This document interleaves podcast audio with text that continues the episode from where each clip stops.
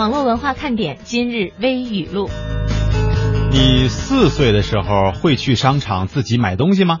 最近，一位温州的妈妈在微博上吐槽，上幼儿园小班的孩子缠着要买酸奶，因为不想让孩子吃太冰的东西，妈妈以没钱为理由拒绝了。没想到呢，这孩子拿着他自己的手机啊，熟练的打开了支付宝去付款了。收到了甜蜜的负担之后，支付宝的回应是：因为妈妈爱网购，小朋友以为买东西不用付钱，只要在手机上点两下，快递员就会把东西送上门。哎呀，三岁的时候学会赊账，一天赊了二十块钱，我妈终于忍不住，狠狠的揍了我一顿呢。近日，湖北十堰市民向先生在街头发现了一个走失的孩子之后，报警求助，却因为胳膊上有纹身，长得有点凶，被赶来的孩子母亲当成了人贩子，掰了好几脚。警察赶来才化解了一场尴尬。这说长得好看纹身的是岳飞，长得难看纹身的是人贩。希望大家记住这些真理。话说英国啊，有一对土豪夫妇最近喜得龙凤胎，开始给他们无止境的打扮。龙凤胎出生一百天啊，每天穿的衣服就不重样，全是大牌。到目前为止，已经花了十一万英镑。可以说啊，这对宝宝投胎技能真是满格。有的网友就问了：这上辈子难道是拯救银河系了吗？父母竟然对他们这么好。十五年之后，大脑会直通网络吗？日前，谷歌公司工程总监、未来学家雷库日维尔在美国纽约出席指数金融大会的时候说：“人类思维将是生物思维与非生物思维的混合体。未来，人类大脑可以通过用 DNA 链制造的微型纳米机器人与云计算服务器相连，从而增强智力。”他曾经在上个世纪九十年代对二零零九年做出了一百四十七项预言。二零一零年回头看这些预言，发现百分之八十六成为了现实。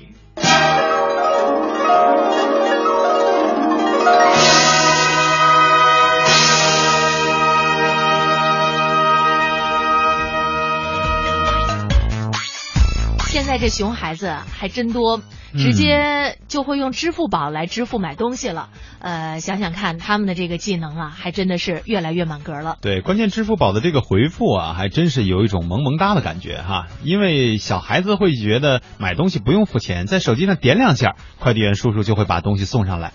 要是现实社会真的是这样，支付宝还能干得下去不？关键是什么呀？现在很多的小孩子啊，的确是没有这方面的生活经验，所以呢，你会问现在的小朋友：“哎，小朋友，这大米是从哪儿来的呀？”嗯，不是水稻种出来的，在他们的理念里，超市买来的。啊，确实，这个小朋友嘛，还有没有现实的这个生活经验，也没有书本上的这些知识，所以很容易产生这样的现象哈。我记得咱们的老祖宗曾经说过“四体不勤，五谷不分”，是吧？现在我想问一下各位哈，比方说，花生是长在哪里的？地上啊。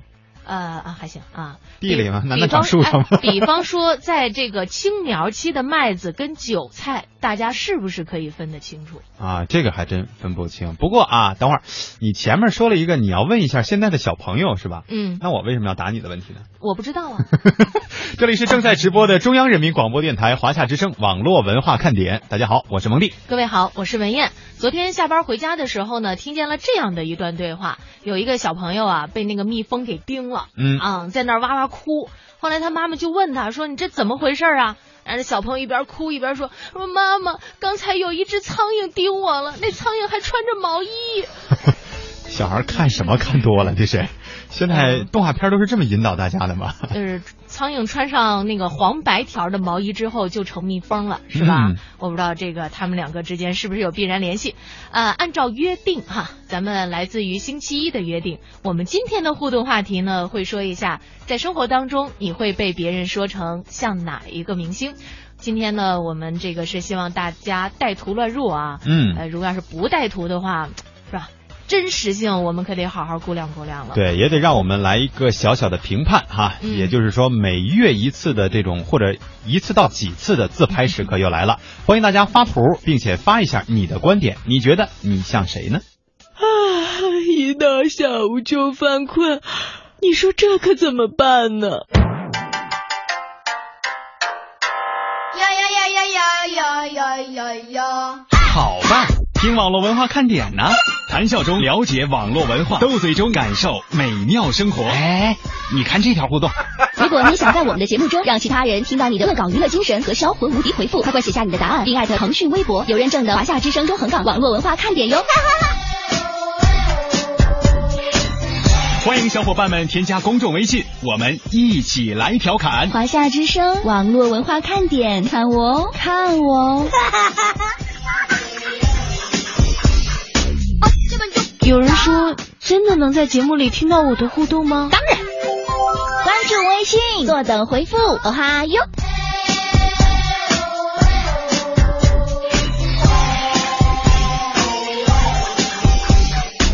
嘿，我妈咪呀。其实说到明星的话题啊，我觉得大家呢都会忍不住八卦，是吧？嗯。但是，一开始呢，我们都会有这样的想法，就是背后啊，莫要论人是非。但是现在呢，我们看到了这样的一个发现，专家说了，八卦一下让人更健康。呃，俗语有云啊，不背后莫说人非。但近日呢，有科学家说了，八卦不但是人和动物之间的区别，而且呢，还可以让人更健康、更愉悦，甚至是人类长寿的关键呢。嗯，这个理论来自于谁呢？来自于牛津大学的进化心理学教授邓巴。他说，八卦是维持生命的最重要因素，这是除了戒烟之外最能延寿的秘诀。呃，他表示，八卦能让我们知道最新的信息，同时分享个人故事，对社会凝聚力有莫大的帮助。哎，另外呢，这个以色列耶路撒冷希伯来大学的历史系教授哈拉里也说了，现代人的语言技巧已经进化到八卦可以讲上半天，让人类从中获得有用的信息，如什么值得信任等等，从而令他们发展成为较大的族群。他也说，事实上，如今大多的通讯途径，无论是电邮、电话，或者是报纸专栏等，都是八卦的一种，广义上八卦的一种。嗯，你说这得给很多哈愿意去聊八卦、去询问八卦的女性朋友找多大的一个理由啊？就是啊，我这不是有一直有个昵称嘛，八卦样嘛。所以今天你是为来来为自己证明的，找到了一个科学的论著是吧？就是我证明自己会长寿。行吗，我祝福你。当然了，我们今天呢也希望大家八卦一下，就是自己长得像哪个明星哈。嗯。呃，关键的一个因素呢，就是一定要带图乱入，要不然的话，我们就没有办法以我们两个的这个四只眼睛来进行，不不不，我们两个应该是八只眼睛啊 来进行评判了。呃，刚才这是小飞。啊，说知道那个人是谁吗？给我们发了一个图片，呃，我不知道这个演员啊具体叫什么，但是我印象当中这部剧好像是什么《宝莲灯》之类的。那他就应该是演沉香的喽。应该是对，然后他自己发的，这这难道是你吗？这这个对比照哈。哦，我觉得真的挺像的。呃，还确实是，除了你比他瘦点儿，是吧？嗯。这个脸轮廓比他立更立体一些，但是两个人还真的是挺像。能，你能告诉我们这人他到底是谁吗？啊。呃，另外呢，还有你是我的唯一发来了自己的一张照片，让我们帮忙看一下。直播时间时间宝贵啊，咱不能把时间都用在这个上面，还是希望大家呢说一说在日常生活当中，各位曾经被说过像谁啊？嗯，天天睡懒觉说，在我老婆眼里，她高兴的时候就说我像谁谁谁哪个明星，生气的时候她就说我像精神病，啊，看上某样喜欢的东西的时候呢，她会一个劲儿的夸我，哎呀，其实他说我自己就是一个大众脸哦。就是我，嗯，这个大哥的心态倒不错哈，呃，但是我没想到的是，我们今天的互动话题呢，还能引发出来这样的一个理论哈，关于这个什么时候夸人像明星是很有作用的嘛？看来啊，呃，奈何桥说发来了一张照片，说看着像陈坤吗？哎，我觉得那个眼睛的那个角度有一点像。嗯，对，但是刚才我看完了以后，我跟燕儿姐商量了一下，我更觉得如果你再稍微。胖那么一点儿哈，可能更像张智霖，呃，有有点这个感觉。反正大图可能不明显，小图还是挺像的，我觉得啊。就是都是男神级，不管哪个都高兴啊。嗯。天荒情未老说今儿回老家没能好好听节目，以前被别人说过像任贤齐吧？对，反正还是任贤齐，看他怎么叫吧哈。可能是自己的偶像有很多的那些动作吧，小动作啊，就想学他。那我不知道是不是很多人以周杰伦作为自己的偶像时说话就会不清楚啊？这个唱歌的时候不清楚，说话还凑合哈。啊是吗？闹钟你别闹，说像不像？像，这是鲁豫姐姐啊发了一个照片，可是你你要知道，鲁豫啊，没那么好学。陈鲁豫是吧？嗯，这个脸得大，头得大，但是剩下地儿他都得极小啊。对，你这个他这个比例真的是很很难是常人能够达到的。不过从长相上来讲呢，还确实还可以啊。他也发了一个鲁豫原来的这个照片啊，还不错。嗯小瓶盖儿也给我们发了一张照片，说看长得像不像比比周笔畅？嗯，你的黑眼镜呢？哎，他要是戴上眼镜的话，呃真真真的好像还你比蛮像。你比他脸瘦，嗯，呃，但是都爱听这句哈。就是那天看到小瓶盖的时候，感觉跟这个照片上不是特别的一样啊，是吧？嗯，对，这个影子给我们发的图片，我找找啊，你这发的是啥呀？这这，个呃，孤独寂寞冷是吧？然后他说，我老婆说我长得像天蓬元帅，关键是他见过天蓬元帅吗？就是我们印象当中的二师兄嘛。对，这都是臆想出来的啊。呃，也欢迎大家呢能够继续和我们进行互动，来晒一晒今天我们今天非常好玩的这个话题啊，自己到底被说过像哪个明星？当然了，也有很多的朋友呢，包括像咖啡、像这个音乐小龙、像陈子健，都表明了自己的立场。嗯哦，就是哦，哦，不像别人，那你说今天是不是爱情三脚猫就不用来发了？没什么可发的，是吧？人家都说我长得像胡彦斌，你们信不？好了，接下来的时间呢，欢迎大家继续利用两种互动方式来跟我们进行互动。接下来我们一起分享一下互联网方面的新闻。哎，先来说说 Win 十啊、据说呢，如果你要是呃有一些系统还没有升级啊，比方说升级到 Windows 八点一什么的，嗯哼，呃，就先不用着急了，可以等着直接升级到 Win 十。说这个会在下个月呀进行推送，但是呢，我们也看到了，说这个 Win 十虽然是升级了，但是有一些功能它就没了。哎，这个最关注、最被大家关注和吐槽的是什么呢？就是扫雷啊。嗯，这个曾经伴随我们从小到大的这样的一个过程当中的游戏，呃，在 Win 十当中呢，实际上是改了一个版本。呃，扫雷、红心大战、纸牌啊这些小游戏被移除了。微软呢是发布了自己的版本，叫微软纸牌合集和微软扫雷。如果你有 USB 软驱啊，就需要下载最新的更新方案方可使用。在本质上呢，似乎也没有什么太大的变化。如果大家喜欢 Win 七系统的话，那么升级到 Win 十可就要三思了，因为目前还是有很多的这个驱动啊不可以，像尤其是一些专业性的软件，或者有些人啊说我愿意打游戏。呃，这个东西可能在新版的系统上未必能够兼容啊。对，说实话，纸牌、扫雷、红心大战这些小游戏真的很经典，但说实话，这三个我一个都没看懂过那游戏规则。一个都玩不玩不透是吧？呃，另外呢，被砍掉的最大功能就是 Windows Media Center 嗯啊哼。不过呢，这个不是仅仅唯一被砍掉的功能。我们来看一看 Windows 十的这个功能啊，就会发现，在 Win 七和 Win 八系统当中的这个我们都很熟悉的。呃，这个媒体中心已经被移除了。你要观看 DVD 需要单独的播放软件。嗯，那 Win 七当中的桌面小工具已经被移除了。Win 十家庭版将会更细的自动进行推送，而 Win 十高级版和企业版的用户呢，则有权决定更新时间。要说起来，最近这几年啊，微软关于系统方面的更新换代确实还是比较频繁的。呃，我记得应该是在去年的时候，我们四月份的时候跟大家说哈，这个 XP 啊已经不能支持使用了。如果想要系统更安全，那么就更新到 Win 七、Win 八。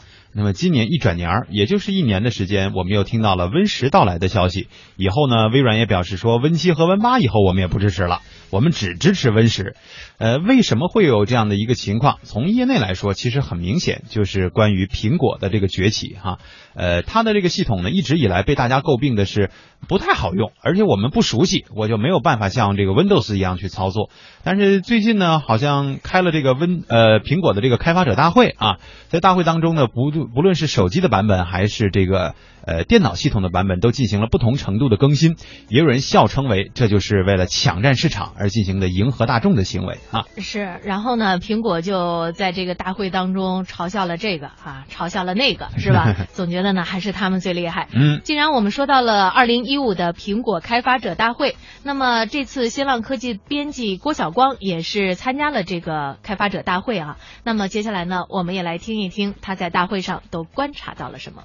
苹果 WWDC 二零一五结束了，那苹果是更新了自己的三个系统，并且发布了一个 Apple Music 音乐服务。那从展会规模来说呢，应该说这次 WWDC 相当的大，而且参会的人员也相当多。苹果是史无前例的更新了三个系统，包括 iOS 九、OS Ten 幺 Captain，还有 WatchOS 二点零。那在每个系统上呢，其实都是针对之前系统的一次升级，没有特别新的功功能，那只是对之前系统的一些修复还有升级，让它体验更好。尤其是 WatchOS 支持了手表的原生的应用，这样呢。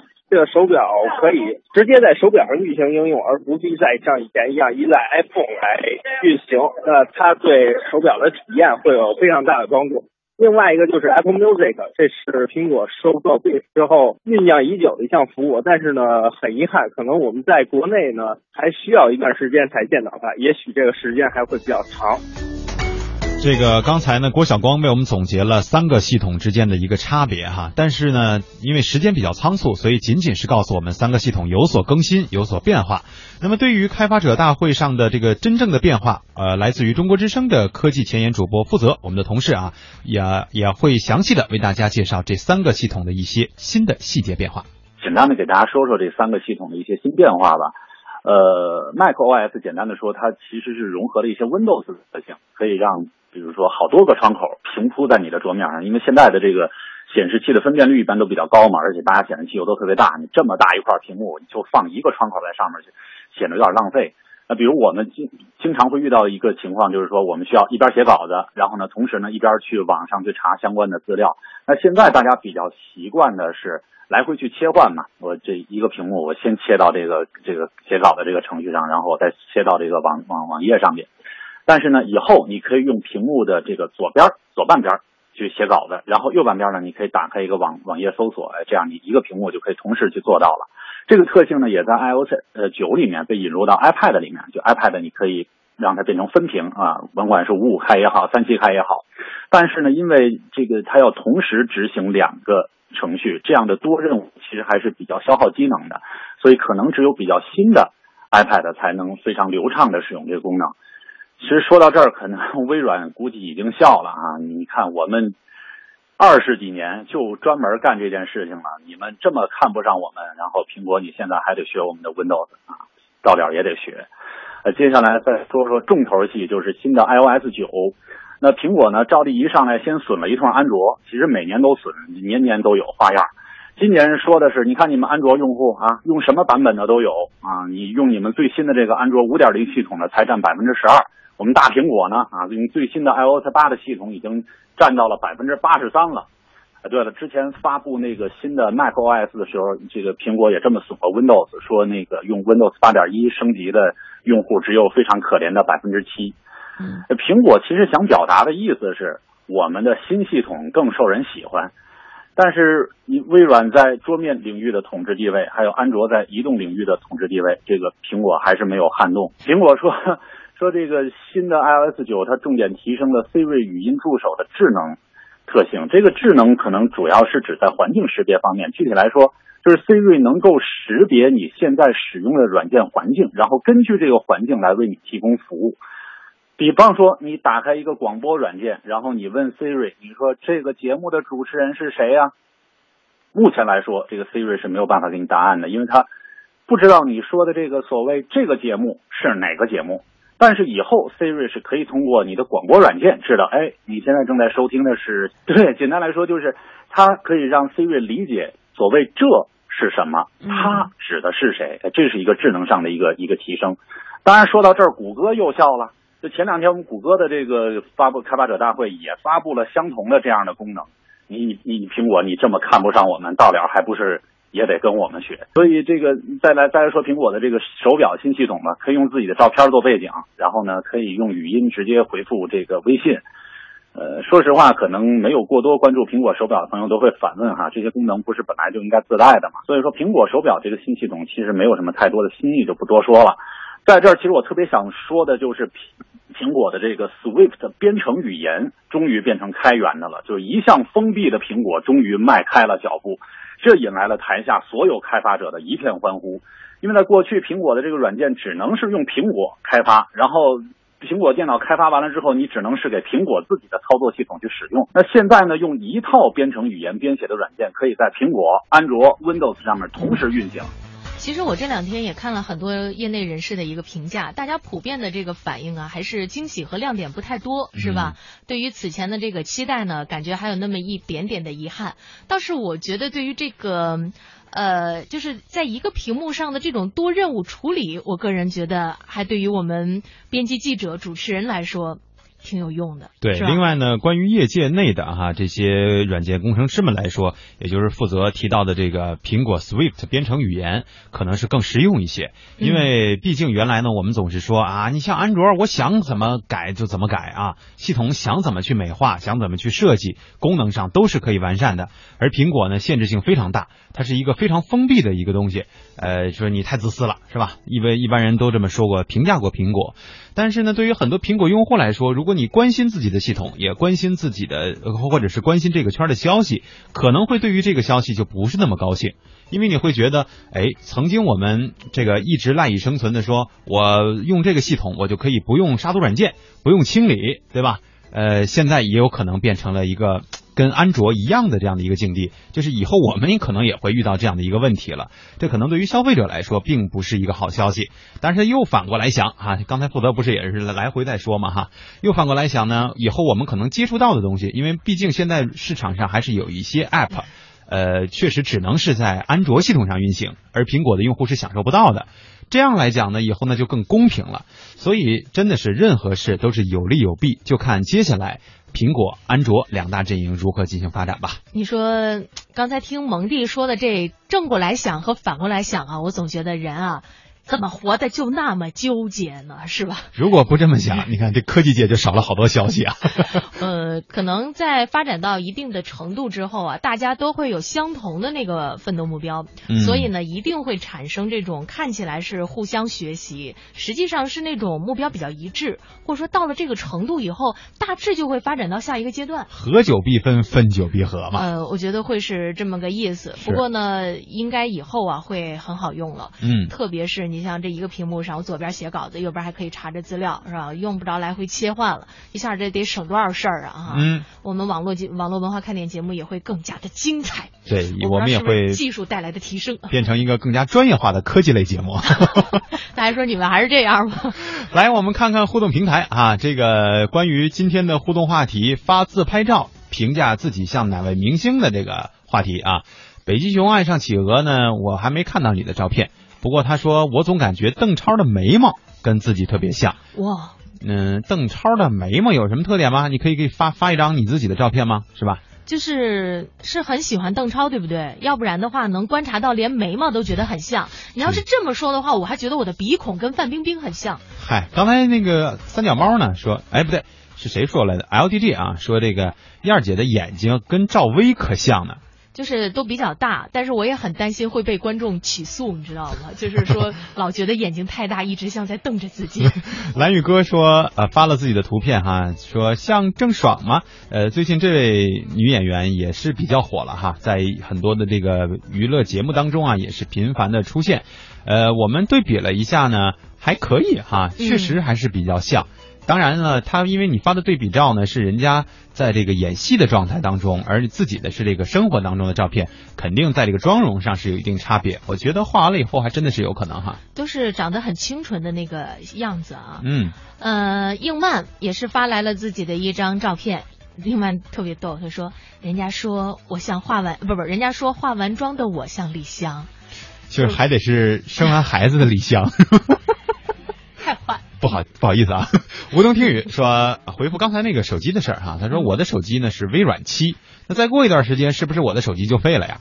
呃，这是两个概念啊，因为我们今天说的这个系统呢，实际上是 PC 端电脑上的操作系统，它是以微软八七八十这么来命名的，而你手机上的用的那个呢叫 Win Windows Phone。七或者是 Windows Phone 八，所以根本就是两个系统。但是以后呢，也有可能它会换代升级，也要求你升级到十嘛，对吧？嗯，相信未来说，昨天这个有赚到外快哈，嗯赶着完成，忙到凌晨四点多，早上七点起床，下午工作不顺，做着做着快睡着了，听到了你们的声音，我醒了，说这个钱呐、真的是很不好赚，发来了一张自己的工作的时候哈，我觉得应该是嗯工作时候的这个照片，说没有人说我像哪个明星，但有人说过我像关公，指的是我的眉毛。我倒不觉得像，我很喜欢我的眉毛，我找不到关公的照片。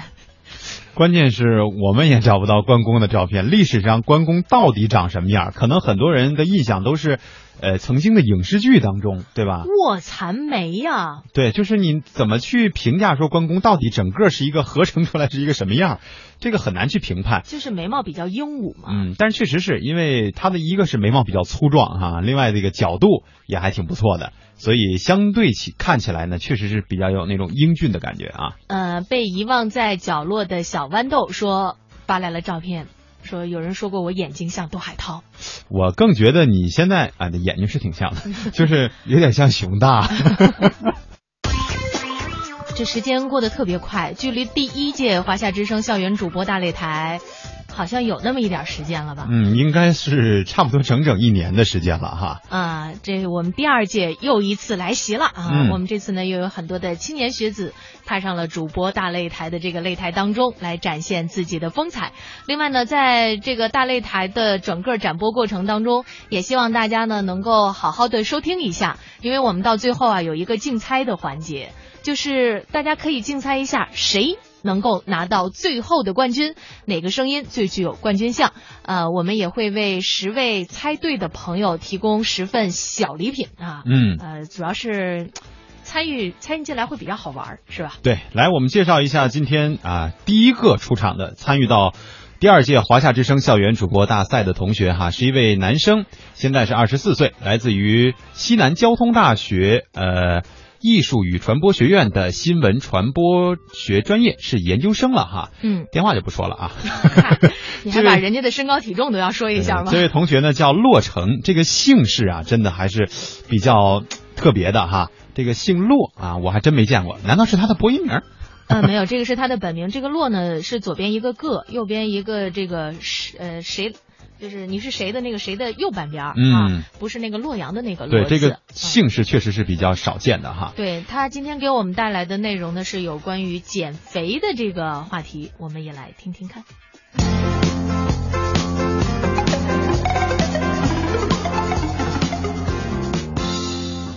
有人说我是威尼熊，有人说我是小康勇，我是谁呢？我是来自西南交通大学新闻传播学硕士二年级的洛成，一个善思考、喜表达、懂浪漫、爱奇艺人来疯的优质男青年。下面您即将听到的是这个夏天最真挚、最鬼马的脱口秀，答辩过了没？各位听众，大家好，这里是《答辩过了没》之特别节目，将减肥进行到底。我是洛成。全球备受瞩目的恐怖大片《夏天来了》已经如期上映了。有句话说得好呀，三月不减肥，四月徒伤悲，五月路人雷。兄弟姐妹们，五月份都快过去了，我们麒麟臂一样的大粗胳膊和定海神针一样的大粗腿可是没地方藏了。所以啊，我正在和我的好朋友们规划着每一年都会无数次提上日程的减肥大计。再也不想在夏天的时候大腿根儿蹭着大腿根儿，大腿根儿永远分不开。再也不想在冬天来的时候把保暖秋裤穿成镂空的丝袜。买衣服的时候啊，惨状更是堪比车祸现场，从来不看款式，只问大小。你们家有三个叉一个 L 吗？没有，不要。你家有，开票。就是这么的简单、暴力又任性。减肥是一件很痛苦的过程，减肥是会呼吸的痛，脂肪来回在血液里滚动。吃了肯德基会痛，吃麦当劳会痛，连喝水都痛，多么痛的领悟！后来根据一项靠谱的数据表明，全国每年有百分之六十五的人想要减肥，可是最后成功的只有不足百分之十五。少数人减肥成功靠的是意志力，大多数人减肥失败靠的是想象力。虽然有人说这是一个看脸的时代，有人说一白这百丑，一胖毁所有，但是我却认为这是一个召唤个性的时代。即便你胖，要胖出品质；即便你瘦，要瘦出骨感。一个有个性、够聪明、肯吃苦的年轻人，正在用他的声音传递着他的正能量。我是洛成，落地有声，成竹在胸，梦想已约定，主持已开始，期待我们的美丽相遇。这个小伙子呀，非常的活泼。就减肥的这个话题呢，也是发表了一下自己的这个观点。嗯我没有想到男生对于减肥这个话题也这么关注，我一直以为这这这是女生一辈子的话题。哎呀，刚才咱们在听这这他的这个作品的时候啊，正好也聊到了上一届也曾经来到过网络文化看点的小胖啊，这个真名叫什么来着？魏文呃魏魏红杰啊哈，对这个小胖呢，曾经也跟我私聊过有关于这个减肥的问题哈，呃，因为。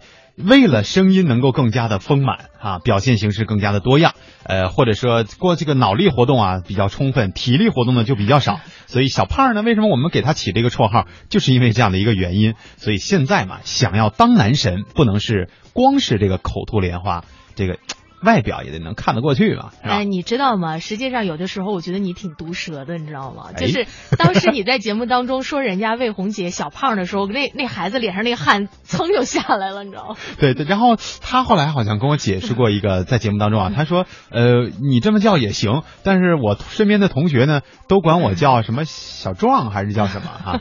反正也有也也是有这么一个绰号、啊，就是人家都比较的内敛和含蓄，你知道吗？刚才呢，我们是听了洛成同学他的这样的一个节目哈，嗯接下来呢，要为大家呈上声音的呢，这位同学叫做陈广广全啊，来自于北京师范大学珠海分校艺术与传播学院播音主持系的啊，比刚才的洛同学呢要小了几岁，这刚刚是二十岁啊。呃，他有一个自我介绍的一个特点呢，是首先他要介绍一下家乡的美食，其中呢来衬托出自己啊。另外呢，就是普通话和粤语好像都是相当不错的。Hello，大家好，我的名字叫陈广全，现在就读于北京师范大学珠海分校播音与主持专业。我呀是来自一个盛产很多美食的地方，你猜哪儿？那就是广东的佛山了。而我自己呢，也就像一道佛山名菜一样，例如性格，就像佛山的双皮奶一样温和善良；面对学习，就像状元粥一样刻苦努力。而面对梦想，就像炸牛奶一样充满着激情。而我的声音呢，也是非常的多变的，例如可以非常的年輕。哇，子遠哥哥好靚仔呀！可以老了，嗯，我而家一睇就知道一表人才。粵語非常的流利，黐線蜘蛛條蜘蛛絲黐住支樹枝。普通话也非常的不错，八百标兵奔北坡，炮兵并排北边跑。我就是一道佛山名菜，我的名字叫陈广全，希望大家能够记住我的。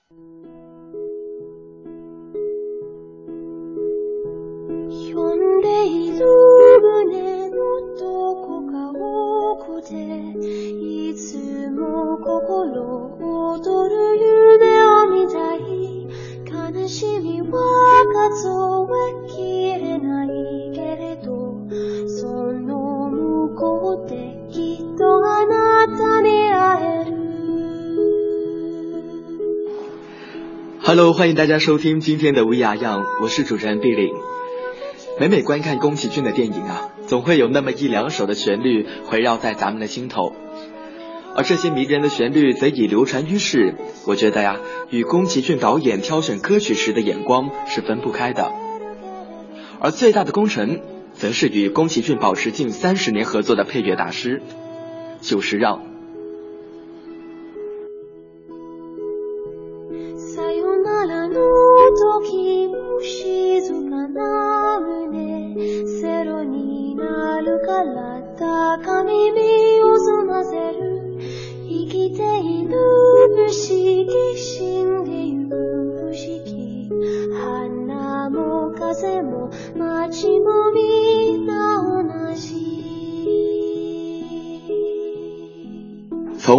じ从《风之谷》起，久石让开始为宫崎骏的电影配乐。如今它已经成为了宫崎骏电影中不可或缺的一个部分。《天空之城》《龙猫》《千与千寻》《悬崖上的金鱼姬》等等作品，可以在脑海中立刻浮现的旋律啊，都来自久石让。宫崎骏加久石让这对黄金搭档的默契配合，也成为了宫崎骏电影中的一大魅力。今天，毕里特地挑选了宫崎骏和久石让合作的三部长篇电影中的经典配乐，而在这些名曲中，我们再度重温那些让你心动的故事。陈广泉同学呢，是和我们分享了有关于音乐的这样的一些理念哈，嗯做了一档音乐节目。这就是我们今天在校园主播大擂台当中为大家展播的两位同学的作品，也希望大家呢能够记住他们哈，看看到底谁的声音、谁的表现最具有冠军相。朱小妹啊，在这个微信当中就回复了说，洛城很适合做喜剧啊，赞一个。嗯，其实听起来我也是，要不然为什么我们刚才聊到了魏红杰哈，就会觉得两个人确实还是有比较相像的这个地方。嗯从声音条件，从展现的这个能力上来讲，呃，另外小何说第二位我感觉也很不错啊，这个确实听起来，要不然来做青青草吧，是吧？正好又结合音乐、结合情感的这样一个节目，呃，嗨得起来也能静得下来啊。呃，实际上呢，我觉得现在我们有很多的年轻的学子们啊，在这个方面，一是有追求，是吧？嗯愿意从事播音主持的工作。另外一个方面呢，也的确非常的刻苦，下了很大的功夫，呃，也会有很大的这种意识去参与各种各样的比赛，来勇敢的秀出自己。是这个都非常好。如果要是我们各位听节目的朋友，尽管大家不是都对这方面感兴趣，你可能有其他方面的一些兴趣爱好，我特别希望大家也能够利用各种机会。现在新媒体上信息这么发达，是吧？嗯勇敢的秀出自己，没准下一个网红就是你了。哎，在接下来，从今天开始哈，在接下来的几天当中呢，我们都会陆续的为大家来展播有关于第二届华夏之声校园主播大赛参赛选手们的这个音频。嗯每个人可能确实会有一个自己的特点，有些人可能利用自我介绍就把整个节目做完了，也有的人呢会可能专门做出这样的一个节目。呃，也希望大家能够在网络文化看点当中听出别样的风采啊。是，那么接下来呢，我们依然来关注一下有关于技术方面的这样的一个话题。今天我们说到了苹果的开发者大会，说到了 Windows 十即将推出，那么可能在我们未来的生活当中，我们会迎来越来越多的纯电动汽车。前两天呀、跟几个朋友还在讨论这个纯电动汽车，因为现在在北京啊，呃，纯电动的汽车上牌儿嗯是比较容易的。相对哈，呃，然后呢，他是因为经历了很久的这个摇号都没有摇上，后来他就选择了纯电动汽车。他说一开始呢是这种觉得不是特别想选的这样的一个选择，嗯啊，但是用上之后发现真省钱，比坐地铁还省钱。对，确实，因为成本相对确实还是要低一些哈。嗯那你说未来互联网公司啊，现在不是有很多消息说要做这个纯电动汽车吗？以后会不会满大街开的就是，哎，你今天开的什么微信？明天你你你你你买的我买的支付宝，啊、我我用的搜索引擎啊，我用的百度是吧？这个也是有可能的哈，因为这个消息呢得到了一个确认。呃，最近国家发改委和工信部是正式发布了一个新建纯电动乘用车企业管理规定。这份规定呢，对于纯电动汽车的生产资质给了明确的回复。其中引人关注的就是在原来的征求意见当中，要求新建企业必须有三年的从业基础，也就是说你至少得造了三年车，嗯才可以去造纯电动汽车。这一条被取消了。哎，这个如果我们要是说的比较容易理解呢，就是比方说你去找工作是吧？嗯原来呢要求你入行之前呀，得有三年相关的工作经验啊。你去找这个播音主持方面的工作，你得在这方面。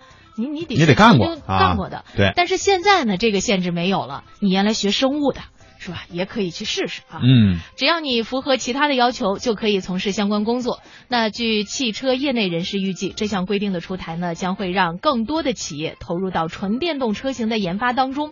比方说，备受关注的互联网企业，但是没了从业门槛，没干过汽车的互联网企业能造好汽车吗？我们也来听听记者的报道。在之前的新建纯电动乘用车生产企业投资项目和生产准入管理规定征求意见稿中规定，新建项目的企业必须有三年以上纯电动乘用车的研发基础，拥有纯电动乘用车自主知识产权和已授权的相关发明专利。对于这一点，业内普遍认为，如果互联网企业想进入汽车制造领域的话，只能花巨资买一个整车制造企业。但是在正式发布的新建纯电动乘用车企业管理规定中，这条没有被写入，而是换成了具有纯电动乘用车产品从概念设计、系统和结构设计到样车研制、试验、定型的完整研发经历。从去年开始，互联网企业造车热兴起，再加上互联网加的概念提出，互联网造车热度不减。在国内企业中最知名的就是乐视宣布造车。去年十一月份，乐视当家人贾跃亭在微博上宣布了 C 计划，要打造乐视超级汽车。乐视也为造车大举笼络汽车圈人才，英菲尼迪、广汽丰田、一汽大众、搜狐汽车事业部的一些高管都被纳入了乐视麾下。除了人才战略之外，乐视还与北汽签订了合作框架。这次新建纯电动乘用车企业管理规定的出台，因为没有了新建项目的企业必须有三年以上纯电动乘用车的研发基础这样的硬性门槛，对正在造车的乐视无疑是个利好。不过，乐视汽车公关总监陈哲接受记者采访表示，从造车技术来说，这份规定的要求并不低。根据政策的要求进行相应的准备，然后积极的去申请这个生产的资质。那么从那个政策调整来看，我们觉得就生产规模、投资总额不受那个汽车产业政策的限制，也没有这个三年的这个研发的限制，但并不表示就已经放松了。因为我觉得在技术上出了一个相应的要求，研发还是在生产，还在设计等等各方面的工作，我们都在积极的推进。车真正面世的时候，应该比大家想象的还要快。根据这份规定要求，纯电动汽车投资企业准入门槛可以归纳为：境内注册、具备与项目投资匹配的自有资金规模和融资能力、拥有专业研发团队、整车正向研发能力、自主知识产权以及专利、具备整车试制能力，包括车身、底盘、动力系统集成、整车装配工艺和设备，试制同型号车型数量不少于十五辆，要通过国家相关的检测。同时，对车的速度、续航里程和轻量化等指标都做了综合的要求。比如，车长大于四米的电动汽车，最高时速要高于一百二十公里；其中续航里程超过三百公里的车，重量不能超过两吨。有业内人士认为，这样一个综合要求必须具备较高的造车水准。中国汽车工业协会秘书长董阳认为，整个新能源汽车技术更新换代非常快，因此要求也相对要高。新能源汽车。是一个技术发展、技术更新很快的这个产品品种啊，这个产品更新快的话呢，在建设的这个投入这方面，这个技术更新快的要要要特别注意，别建起来就是一个旧的、落后的这个卖不出去的线。而早前工信部部长苗圩也特别强调，新能源汽车制造开放一定要开放给有实力的企业。新能源汽车的发展现在仅仅是处于起步阶段。进来呢，就希望起点能够高一点。只要进来了以后，我们希望呢，能够把新能源汽车的产品、技术标准呐，呃，各方面成本的这个水平啊，服务的这些方面呢，做一个比较大的这个提升。那么，互联网企业能造好车吗？互联网大佬和汽车巨头现在都认可汽车和互联网结合这样一个趋势。对于互联网大佬来说，他们染指汽车领域的方式并不相同。有乐视这样的说了自己明确造车的，也有像百度这样的明确不造车，但是要和宝马等车企合作搞自动驾驶的，更有阿里和上汽共同投入十亿搞车联网的，还有富士康、腾讯以及和谐汽车合作，让人搞不清路数的。对于这样一个现状，汽车业评论员霍宇佳评论认为。乐视和北汽的这个合作，我觉得也就是其实我们可以去类比特斯拉的这个状态，它很多的实际问题确实是通过像奔驰啊，像跟美国本地车企的这种合作来解决的。呃，但是它是以特斯拉几家公司自己独立主导的这么一个研发方向的这么一个产品。呃，阿里和上汽的不会说有一款。说这个阿里自己的汽车，而是通过上汽现有的产品之中进行衍生啊，它可能做的是车联网的这种在线服务类，从这个角度切入进去。目前从披露消息来讲，看不太清楚的就是像腾讯和那个和谐汽车，还有这个富士康来做的这个。我觉得很关键的东西就是汽车制造业的这个技术来源从哪里来。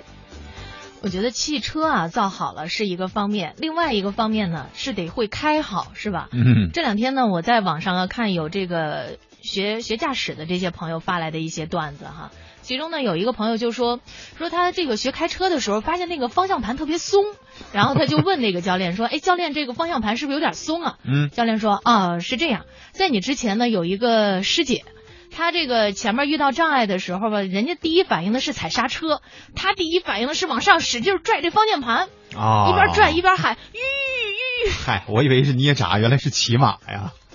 话说这个互联网企业造车啊，实际上我觉得未来一定能够实现，对吧？这个特斯拉其实就是一个例子。本身呢，呃，别忘了互联网很多企业，它自己说给自己的定位的时候，都是一个一家科技公司，所以造出什么造福人类的东西都是有可能。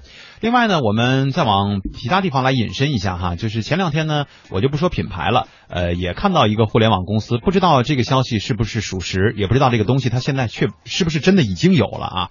呃，说未来呢会做一个手机壳，哎，大家觉得这东西有什么可新新鲜的，是吧？防摔、防震、避水，是吧？也就这些东西了嘛。啊，那就再多点，防偷，能连 WiFi，是吧？还能有啥？哎，人家说等等一下。手机本身不是能连 WiFi 吗？就是它可以那个直接就是走到哪儿都能给你连到 WiFi 就是移动 WiFi 是吗？万能钥匙似的这种哈，呃，也就没有什么太新鲜的东西了。然后呢，哎，人家做出来了一个概念，说我以后要把这个手机壳啊集成一个全息影像的功能。你用了我的这个手机壳啊，你去比如说用搜索什么东西的时候，你说哎，我今天在做饭是吧？这个西红柿炖牛腩啊，得需要几个步骤，要准备什么，怎么做呢？你把手机语音一跟他说，把那儿一放。然后哎，就出了一小人儿，跟你说，那西红柿炒牛腩应该怎么怎么做啊？给你现实指导，这样一对一的这种全息投影，其实在很多的手机的概念当中已经出现了，但是周边产品利用到这个科技，还真的是头一回。所以说，可能在互联网企业以科技作为自己标榜的时候，我们也会看到很多很有 idea 的这种产品啊。我们此前在节目当中曾经介绍过，用这个 LED 屏 LED 屏做的这个高跟鞋，是吧？对啊，我每天可以换着颜色和这个图案的去穿。嗯啊，等等这样的一些内容，都会让我们觉得，的确是突破了我们以往的这种想象能力啊。没有想到生活当中实际上还有那么多可以去实现的内容。呃，在今天节目的最后呢，咱们稍微的来说一下有关于驾车的这个事儿。嗯。一般情况下吧，在女性的整个驾车体验当中，觉得特别麻烦的一件事呢是。停车，嗯哼，不容易停。然后我们现在呢也看到了有这么一个研究啊，就是说为什么男性比女性更擅长停车？一个德国大学总结出的三大原因就是空间定向能力、练习还有自信，在这方面男性都比女性强。哎，我觉得尤其要研究的是第一个哈，叫空间定向能力。你说练习和自信倒是比较好理解，因为一般男孩比女孩或男性比女性更喜欢车，所以如果家里有一辆车呢，一般都是男的开的多，对吧？嗯，这个想要停车停得好呢，人家德国专家说了，你要有空间定向能力。必须能够从不同的视角想象出来这个车是怎么进入停车位的，啊，另外一些研究显示，男性在这类的心理旋转任务的表现可能要优于女性。如果我们女性在这些方面呢都没有太过多的优势，咱们就只能靠练习和自信了。或者咱就可以坐车不开车。当年考这个驾校的时候啊，特别是停车入库，怎么进也进不去。嗯。后来那个教练说说你你你下来下来，我说怎么了？